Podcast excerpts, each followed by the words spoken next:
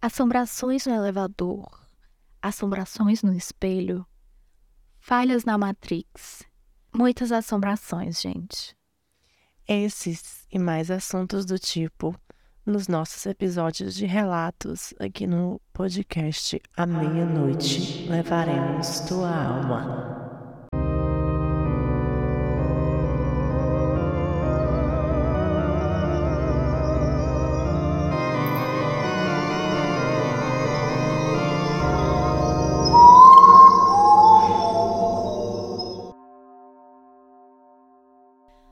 Oi, gente!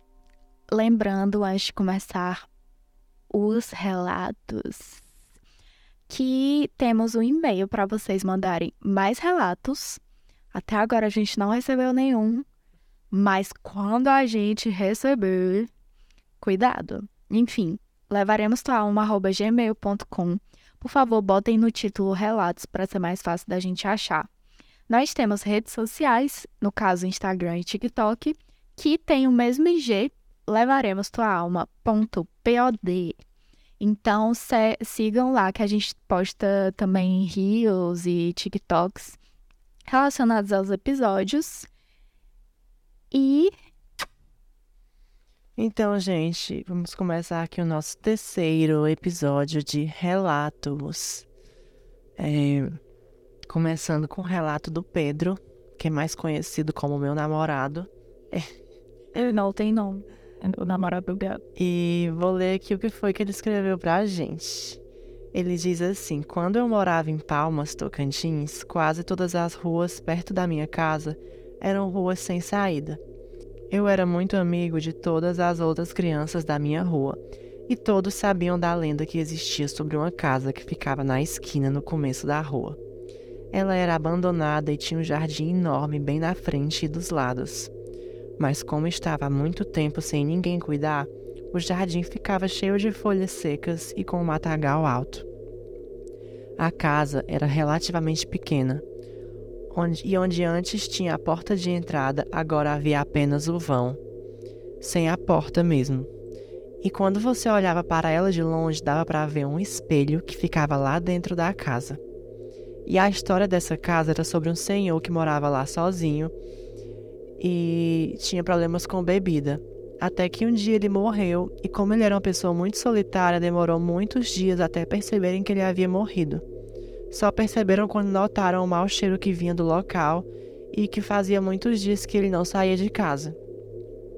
Então, quando adentraram na casa, o corpo dele já estava em um estágio bem avançado de decomposição. Depois disso, a casa ficou fechada por um tempo e o dono tentou ficando alugar a casa para outras pessoas morarem, mas ninguém queria morar lá, obviamente, por conta dessa história e tinha medo que fosse uma casa assombrada.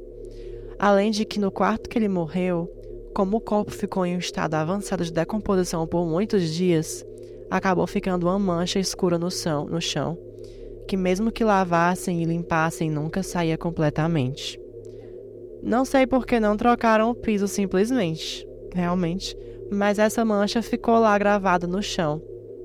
Certo dia, uma família resolveu se mudar para casa.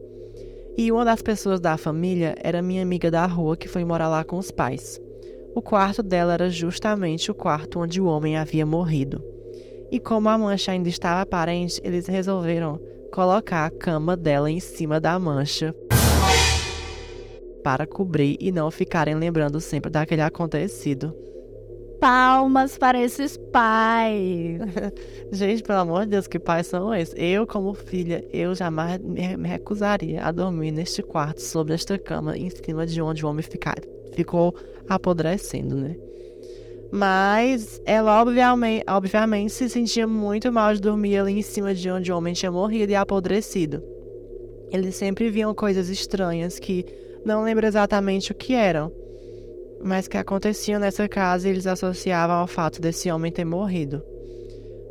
E poderia estar assombrando o local. Até que eles resolveram se mudar, pois não se sentiam bem no local, na casa, e foram morar em outra casa na mesma rua. Depois que eles saíram de lá, ninguém nunca mais realmente quis ir morar lá, e foi assim que chegou nesse estado de abandono a ponto de terem roubado as portas e janelas. Um dia, eu e as outras crianças da rua resolvemos fazer uma aventura para investigar a casa e ver se realmente havia algo assombrado lá. Entramos naquele jardim que estava com a vegetação bem crescida, mas quando estávamos chegando perto da entrada, uma das crianças gritou, dizendo que havia visto o reflexo de um homem naquele espelho que ficava lá dentro e que era possível ver pela abertura da porta. Saímos todos correndo e não tivemos mais coragem de voltar e tentar entrar ali. Resposta: sim, tem alguém lá é assombrado. Comentários? Eu já tinha ouvido essa história. Ele contou a história pra mim nos nossos primeiros dates. que foi ótima, porque assim, é o tipo de história que eu realmente adoro escutar. Então foi uma forma assim que ele conseguiu de me conquistar, contando uma história de assombração no primeiro, nos primeiros dates. Mas é, eu acho essa história muito boa por causa da mancha no chão, gente. Porque, assim, realmente, por que, que eles não trocaram o piso? Pintaram? Hum, sei lá, botaram um carpete, eu nem digo, porque não, o clima em Palmas Tocantins eu acho que não é um clima que combina com carpete. Além de que acumula umidade, né? Enfim.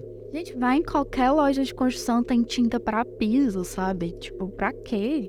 Pois é, aí eles submeteram a pobre da criança a dormir em cima de onde o homem tinha morrido. eu acho muito peculiar, mas é uma história interessante. Também gosto muito do aspecto do espelho. Porque assim, mesmo que não tenha nada, você acha que você vai ver um reflexo no espelho tua casa assombrada. Mas é isso. Agora a Lara vai contar alguma história aí que eu não sei qual é. Gente, uma história curtinha que quem mandou foi a Ilana. Beijo, Ilana. Aqueles programas de rádio antigo. Uh, a Ilana conta: O meu caso foi com minha prima. Estávamos no térreo do apartamento da minha avó estávamos indo a caminho do elevador, que ficava em um corredor muito comprido que dava acesso à garagem escura. Em nossa direção via um homem com roupa branca, barba preta, óculos quadrado, normal. E ele acenou para a gente. Tudo bem? Nós vimos e acenamos e falamos bom dia. Aí ele entrou no elevador primeiro. Assim, corremos para entrar junto dele e não perder a carona do elevador. E falamos: Espera! Quando o elevador estava quase fechando, a gente aperta o botão para abrir. Quando abre, não, não tinha, tinha ninguém. ninguém. Ah, gente, elevador já é uma coisa assim meio tensa por si só, né? Mas ainda você. Eu não entrava mais nesse elevador, descia de escada. Então agora vamos passar para o próximo relato, que é da Sofia. A Sofia mandou um relato pra gente no episódio passado de relatos, que foi aquele da mãe dela, que tava com uma amiga, que ouviam alguém gritando socorro e tal. E ela mandou esse outro pra gente contar de novo agora. E ela disse que aconteceu em 2021 com ela. Eu vou ler o que foi que ela escreveu. Ela disse: Tenho o hábito de todo dia dormir ouvindo podcast. Eu espero que ela esteja fazendo isso com nós. Às vezes durmo no meio de um episódio e horas depois acordo já em outro. Também costumo escrever no bloco de notas coisas que me chamam a atenção para pesquisar depois, como filmes, pessoas ou referências citadas no episódio. Um dia estava pegando no sono enquanto ouvia um podcast sobre história que acompanho. Naquele limbo entre estar acordado e dormindo, entendendo apenas as palavras soltas no meio de uma frase, sabe? No meio do diálogo dos apresentadores, Ouvi algo que me chamou a atenção a ponto de me tirar desse estado de quase inconsciência e querer anotar no bloco de notas o que eles estavam falando. Eram recomendações de músicas e bandas. Mesmo com muito sono, peguei o celular e voltei alguns segundos para ouvir direito o que estavam falando, mas não encontrei o trecho que ouvi. Até a entonação que eles falavam era diferente. Voltei alguns minutos depois mais alguns, e não ouvi nada nem parecido com o assunto. Intrigada, decidi ouvir desde o início sem pular nada, pois tinha perdido o sono. Apesar do tema do episódio não ter nada a ver com isso, é comum os apresentadores desse podcast falarem sobre gostos pessoais e assuntos aleatórios, então eu tinha certeza que eu tinha ouvido.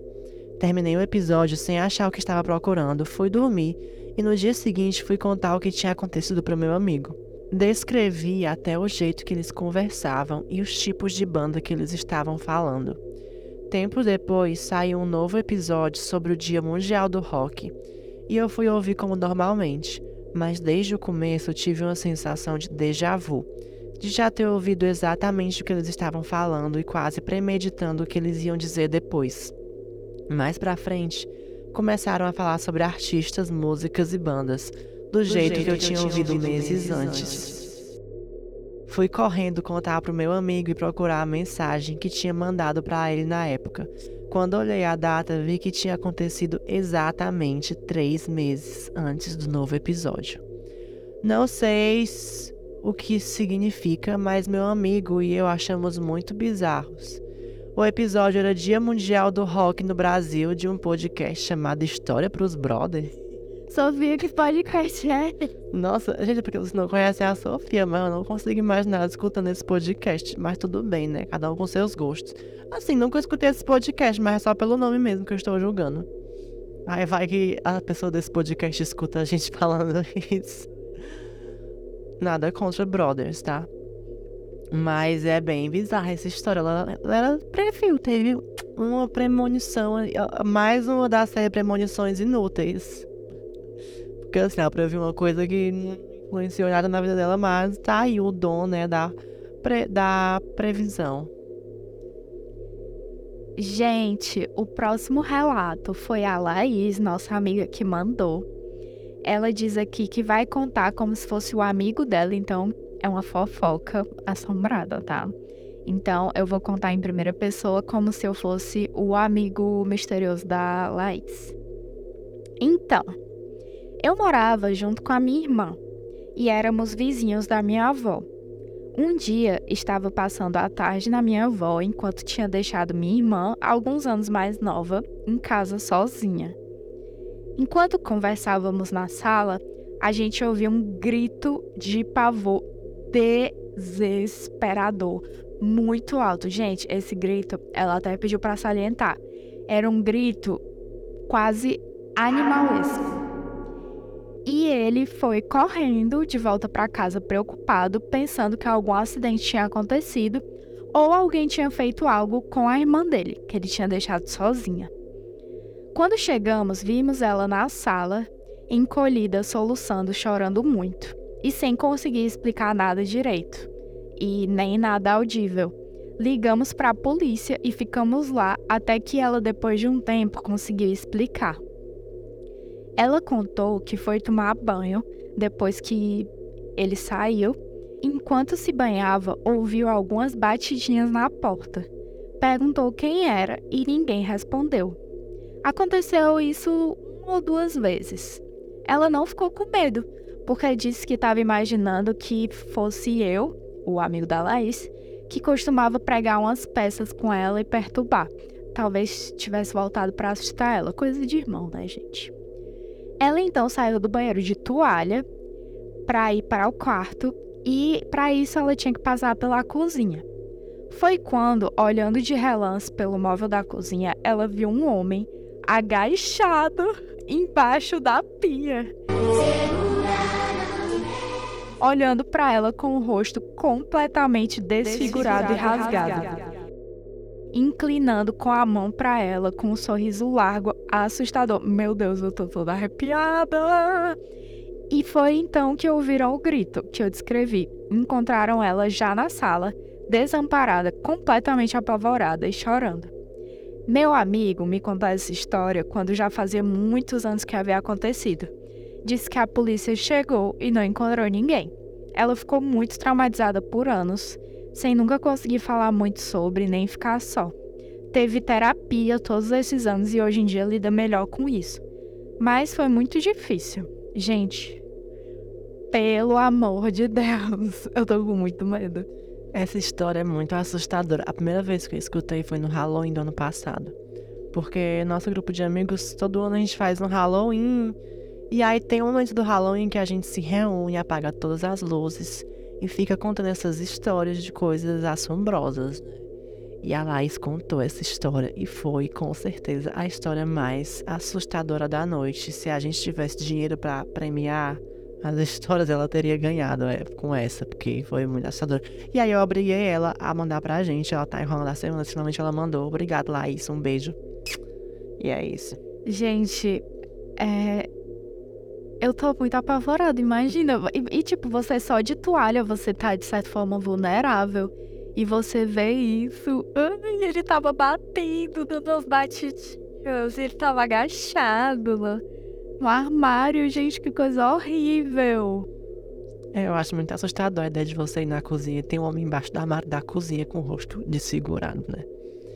E a, a Lara tava nesse dia do Halloween, só que ao invés dela estar tá escutando a história de terror, ela tava na piscina fofocando com o Matheus. E aí ela perdeu isso, por isso que ela tá tão chocada, porque ela não tinha ouvido a primeira vez. Mas vamos passar para a próxima história, que é da Raquel. A Raquel trabalha comigo e ela contou essa história aqui que eu vou ler para vocês. Ela diz: O meu tio tem um sítio e esse sítio era antigamente terreno grande por onde passava uma estrada que dividia ele em duas partes.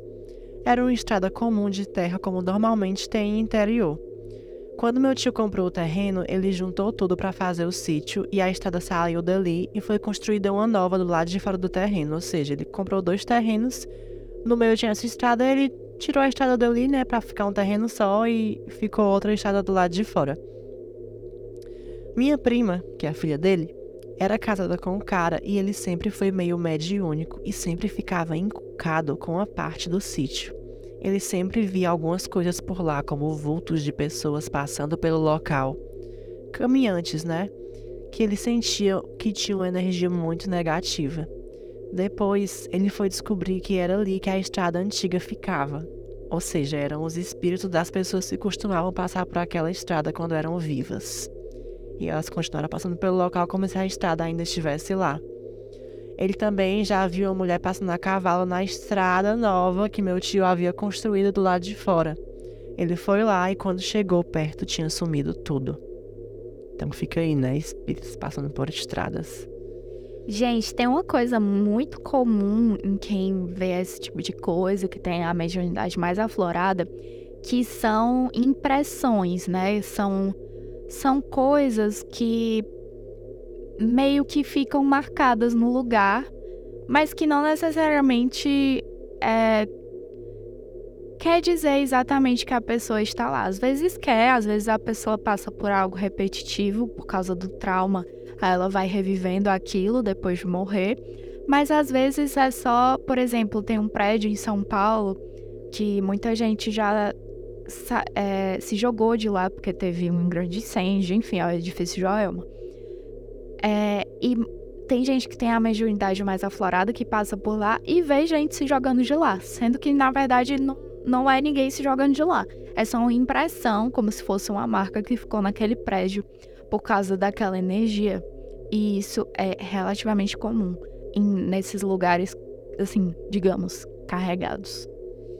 E só para finalizar, gente, quando a gente postou o primeiro episódio do Cemitério São João Batista, é, a Luana, que ela mora do lado da minha casa, literalmente na mesma, na mesma rua. Ela comentou assim no, no post do Instagram. Os mais velhos dizem que o terreno da minha casa servia de cemitério antigamente, principalmente de criança. Por isso que tinha umas coisas meio sinistras quando a gente chegou aqui. E eu fiquei assim, legal saber que do lado da minha casa tinha um cemitério de crianças. Interessante. Mas pelo menos não é na minha casa, né? Pior pra ela que mora lá. Mas eu fiquei muito. Eu, eu, depois, Luana, quero conversar com você para saber mais sobre essas coisas sinistras que aconteciam aí, porque aí a gente pode contar em um outro episódio de relatos. Sim, Luana, mande. A gente pode conversar mesmo contigo diretamente, mas se tu não quiser falar com a gente, aquelas tem o nosso e-mail, levaremos tua alma.gmail.com. Mas ela quer falar assim com a gente, ela é muito simpática, a Luana. Gabs, tu tem alguma atualização de assombrações, etc? Porque eu tenho. Não, não tenho não, pois conte. Tá. Eu tenho duas, na verdade, gente. Desde que a gente gravou o último episódio de relatos, o meu pai, ele disse que teve um dia que aconteceu não sei o que e ele viu a porta abrindo e fechando bem devagar. Aqui na tua casa? É, sempre acontece. É, é claro que foi aqui. Gente, minha casa é assombradíssima, mas é tipo uma, uma relação harmônica. Eles não prejudicam a gente, nem a gente eles. Na verdade, talvez, né, assim, a, a gente esteja tendo a energia drenada, mas é tão normal, sabe, que, tipo. É nos dias de hoje você tem energia drenada por tantos fatores que, assim, um espírito a mais, um espírito a menos, já não, nem, nem pesa mais. Exatamente, gente. Eu tenho duas gatas e elas me ajudam. Mas a outra coisa é que uma pessoa da minha família me contou e ela não quer que eu fale quem é. Eu só vou dizer que é da minha família. E, gente, seguinte. Na casa dela tem uma luz no corredor com sensor de presença. Porque ela é chique. Ela queria sensor de presença e agora tem. E um belo dia, é, tava chovendo muito e ela lembrou de um ente querido que tinha falecido e ela disse: Ô, oh, Fulano, é, quando chovia era tão bom, a gente ficava olhando a chuva, às vezes tomava banho de chuva. Você nunca mais apareceu no meu sonho. Isso ela disse em voz alta. Você nunca mais apareceu no meu sonho e tal. Você não tá mais aqui, você não tá mais me vendo. Aí, beleza. Gente, a luz de presença do corredor passou a noite inteira detectando presença. A noite inteira. E, tipo, ela disse que isso nunca tinha acontecido antes. E ela já tá lá. É tipo, é uma luz relativamente nova, mas tá, tipo, sei lá, um mês, dois meses. E ela ficou apavorada. Aí ela tirou a luz. Na mesma semana, ela disse: tá bom, não quero mais. Foi demais isso. Ela pediu em sonho, ela não pediu pra, pra, pessoalmente, né? Aí já não foi como ela queria. Mas é isso. Esse foi o nosso episódio de relatos, gente. Lembrando que mandem relatos pro nosso e-mail, porque a gente está tendo que pedir pros nossos amigos e assim, já tá ficando sem amigo para pedir relato, porque tá acabando. Então mandem pro nosso e-mail relatos de qualquer coisa sobrenatural, ou então bizarra, estranha, enfim. Nosso e-mail, lembrando, é levaremostualma.gmail.com e a gente vai ver se posta algumas imagens relacionadas a esse episódio no nosso perfil do Instagram, que é levaremostualma.pod.gmail.com. Oh, keep.gmail.com é só levaremos tua aula.pod. então, vamos nos despedindo por aqui. Uma boa noite para você. Durma bem. E à meia-noite levaremos tua alma.